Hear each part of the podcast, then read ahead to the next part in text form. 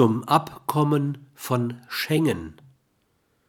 Das Schengener Abkommen kennt eine Zuständigkeitsregel.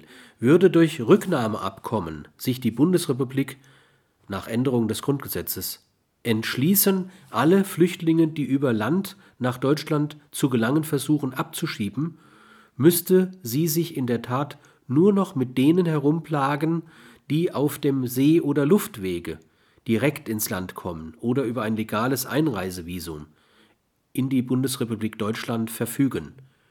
Alle anderen hätten schon Gebietskontakt mit einem anderen Staat gehabt, in dessen Zuständigkeit das Asylverfahren fiele. Eine Grundgesetzänderung wäre also nur erforderlich, um diese rigide Lösung durchzusetzen